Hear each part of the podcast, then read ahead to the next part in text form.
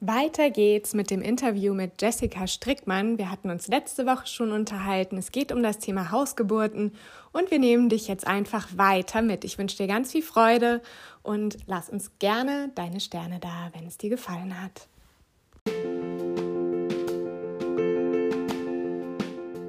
Herzlich willkommen bei deinem Gebärmütter-Talk, dein Podcast für deine Schwangerschaft, die Geburt, Familie und dem Frausein. Hi, wir sind Katrin und Inken. Und zusammen sind wir die Gebärmütter. Hier in deinem Gebärmütter-Talk soll es um dich gehen. Als Frau, werdende Mama, als Mama und um euch als Eltern. Wir möchten dich in deinem Vertrauen stärken, dich inspirieren und begleiten. Wir freuen uns total, dass du uns zuhörst und sind gespannt auf unsere gemeinsame Reise hier in diesem Podcast.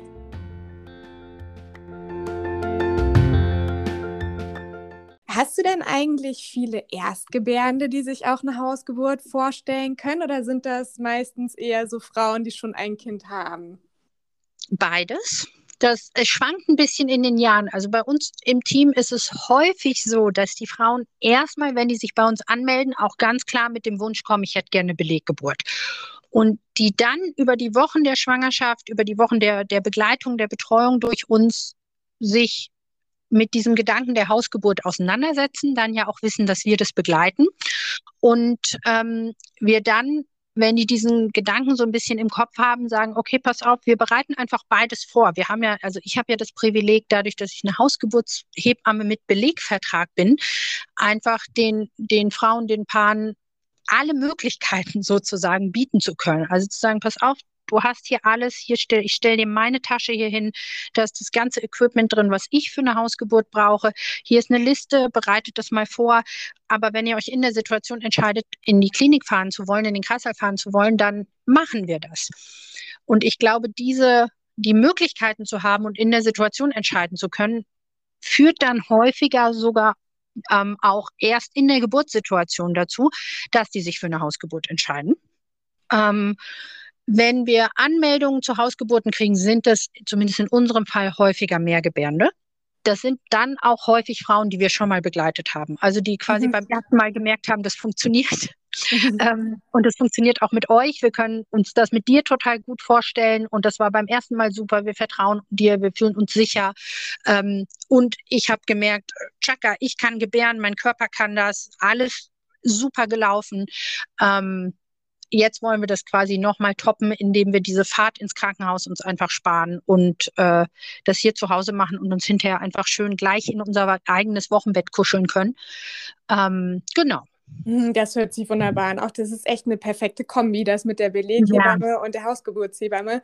Das ist ja schon quasi ein echter Luxus dann für die Frauen, ja. die du betreust, sozusagen.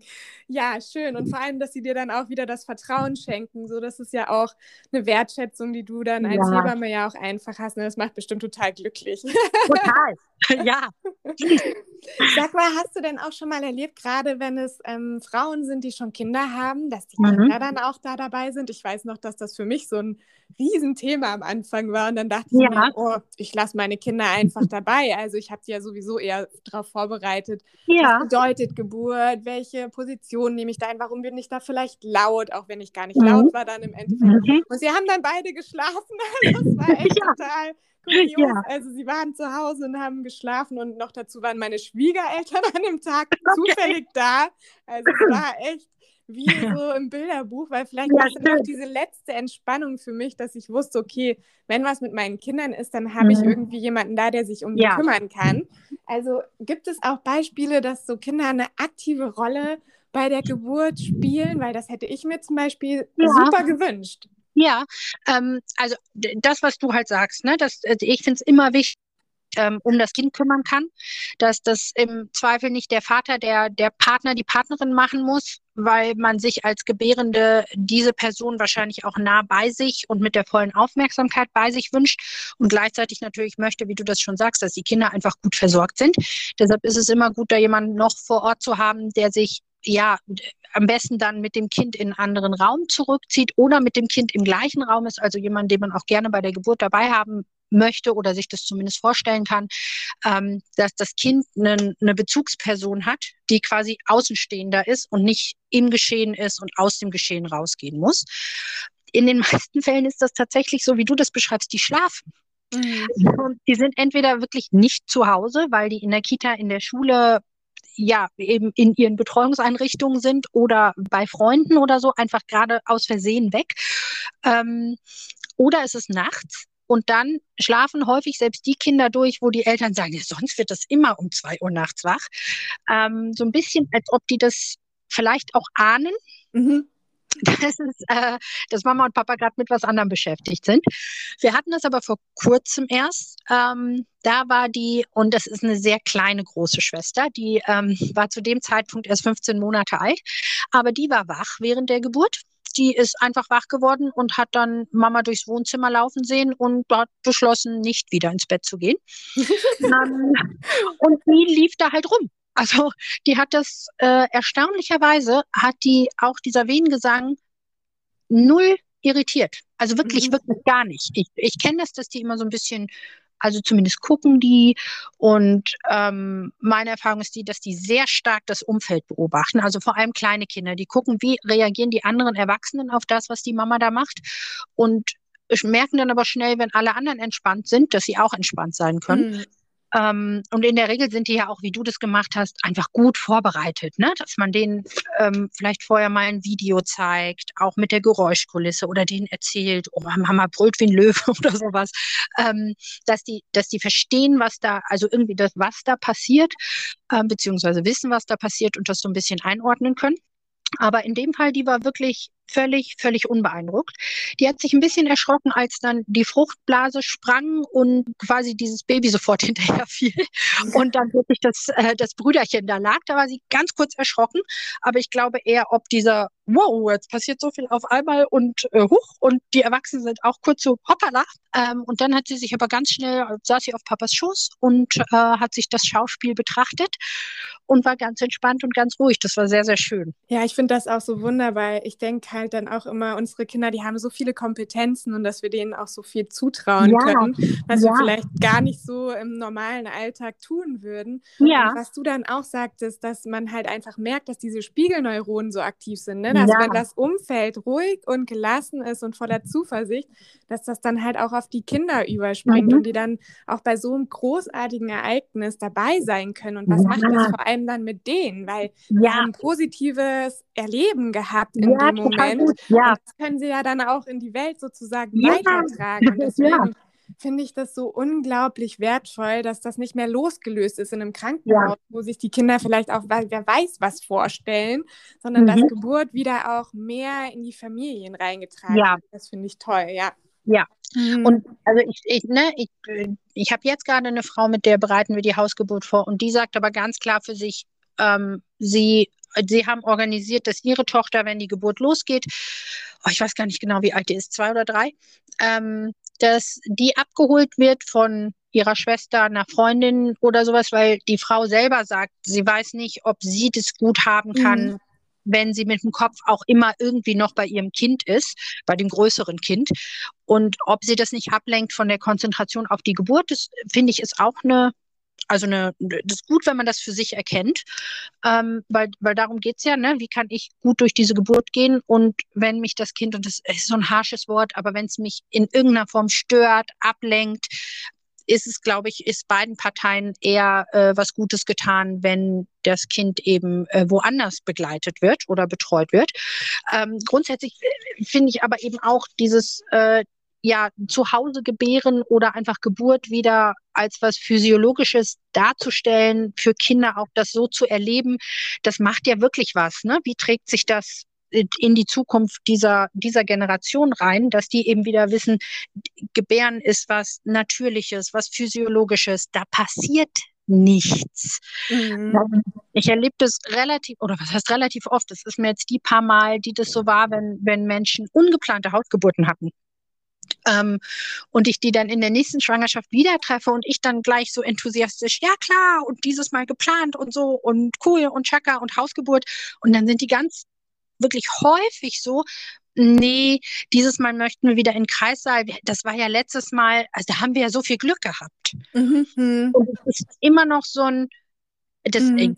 Glück, wenn diese Geburt einfach völlig völlig schön und gut und wunderbar läuft. So als ob die Wahrscheinlichkeit, dass da irgendwas passiert, eigentlich viel, viel größer ist.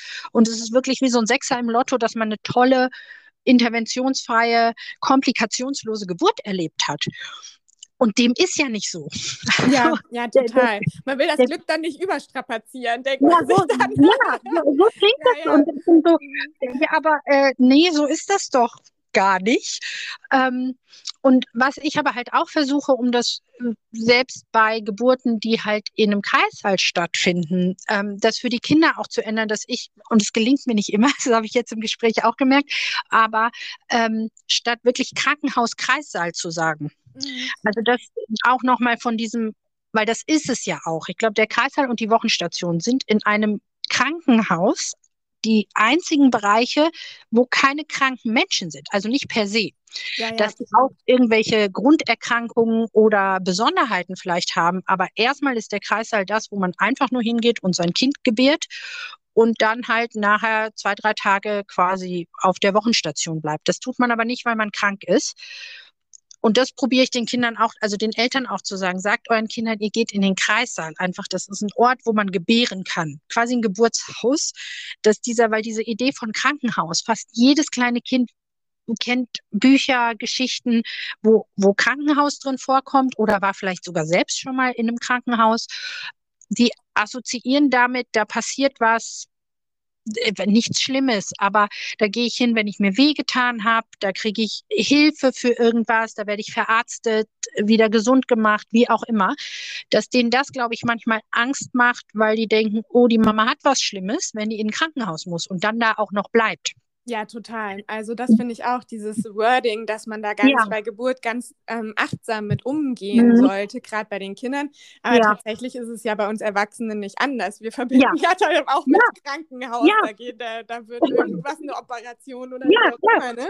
Und das macht ja auch ganz viel mit uns. Deswegen sagen wir zum Beispiel in unserem Geburtsvorbereitungskurs auch ähm, Geburtsklinik. Also wir haben diese Klinik so ein bisschen mit integriert und nicht ja. Kranken, krank sein so in den ja, Vordergrund ja. gerückt. Mhm. Aber ja, Geburt und Wording, das ist ein sehr, sehr interessantes Feld und da darf sich ja. auch noch sehr viel verändern und da darf man sehr achtsam mit umgehen. Ja, auf jeden Fall. Du, ich habe jetzt noch eine abschließende Frage. Ja. Und zwar, wir sind ja jetzt in Zeiten von Corona und was hat es eigentlich mit der Hausgeburt gemacht? Also habt ihr einen Zulauf bemerkt und ähm, wie ist das so? Vielleicht können wir uns kurz fassen. Ich weiß, das ist ein ganz großes Thema wahrscheinlich jetzt gerade, aber vielleicht kannst du da deine Eindrücke einfach nochmal schildern. Ja, also wie gesagt, ich arbeite ja an Deutschlands geburtenreichster Klinik und diese Klinik hat sich ähm, gut für uns immer auf die äh, Fahne geschrieben, weiterhin sehr, sehr familienfreundlich und ähm, Frauen paarorientiert Geburtshilfe anzubieten. Die unterliegen natürlich auch den ähm, Corona, den Covid-Regeln und äh, müssen da bestimmte Einschränkungen vornehmen. Es war da aber zum Beispiel immer so, da habe ich nie anders erlebt, dass die Partner, sobald die Frau unter Geburt ist, und das heißt, sobald sie den, in den Kreissaal kommt, völlig unabhängig von der Muttermundsweite, also wie weit sie eröffnet ist oder wie die Wehen sind. Sobald die Hebamme sagt, du darfst jetzt im Kreißsaal, oh, was heißt du darfst, du kommst jetzt in den Kreißsaal, weil du brauchst irgendeine Art von Unterstützung oder bist unter der Geburt, durfte der Partner dabei sein. Also da gab es keine Regeln von erst bei vollständigem Muttermund oder erst bei acht Zentimeter oder so. Das war alles nicht so. Und da das den Frauen ist zumindest meine Erfahrung quasi mit am allerwichtigsten war, dass der Partner sie in diesem Geburtsprozess in der Eröffnungsphase und dann letztendlich auch bei der Geburt des Kindes unterstützen kann, da sein konnte, haben unsere Paare sind die in der Regel bei ihrer Entscheidung der Beleggeburt geblieben. Also wir hatten keinen starken Umschwung von, oh, jetzt gebäre ich lieber zu Hause aufgrund dieser Covid-Regeln. Ähm, ein paar haben es so ein bisschen in Erwägung gezogen nach dem Motto, okay, wenn mein Partner nicht dabei sein kann, dann bleiben wir lieber zu Hause, weil das ist ganz, ganz wichtig, dass der da ist. Ähm, aber das passierte halt nicht. Mhm. Also die, die das so im Hinterkopf hatten, da war dann, nee, gut, der Partner darf mitkommen. Und wir haben halt den Vorteil, dass wir eine Wehenbetreuung zu Hause machen. Das heißt, ich begleite die Paare zu Hause an und dann ab einem bestimmten Punkt, den, den entweder die Frau, das Paar bestimmt oder wo ich sage, jetzt müssten wir mal fahren, äh, machen wir uns auf den Weg in den Kreissaal. Und dann ist die Frau definitiv unter Geburt, wenn wir da ankommen. Das heißt, es entsteht gar nicht diese Situation, der Partner, die Partnerin muss noch draußen warten und kann dann erst nach zehn Minuten oder so dazukommen oder vielleicht auch erst nach Stunden, sondern wir marschieren direkt in den Geburtsraum durch und da sind die beiden dann einfach zusammen. Ähm, und deshalb glaube ich, war der Anstieg der Hausgeburtsrate bei uns nicht so furchtbar groß aufgrund dieser Covid-Geschichte. Mhm. So, aber wir haben einfach, glaube das, was was in, an anderen Orten dazu führt oder wenn man eben nicht die Begleitung durch eine Beleghebamme hat, ähm, das, das konnten wir halt genau dadurch ausmerzen. Ja, okay. Mm, ja, da habt ihr auch wieder diese wunderbare Doppelrolle, ne? Ja, die ihr da ja, nutzen genau. könnt. Ja, das ja. ist schön. Ja, das hört sich gut an. Ja, ähm, Wunderbar, ich fand es total toll, mit dir zu reden und ich glaube, wir können ja. noch ewig, ewig weitermachen. Ja. Das schreit nach einer Fortsetzung. sehr, sehr gerne.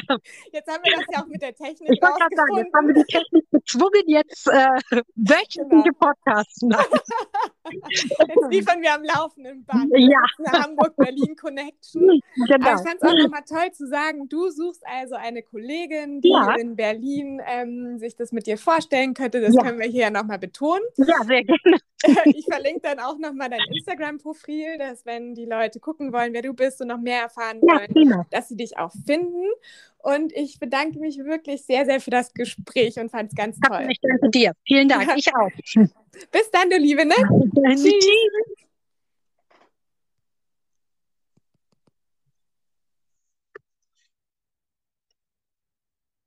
Tschüss.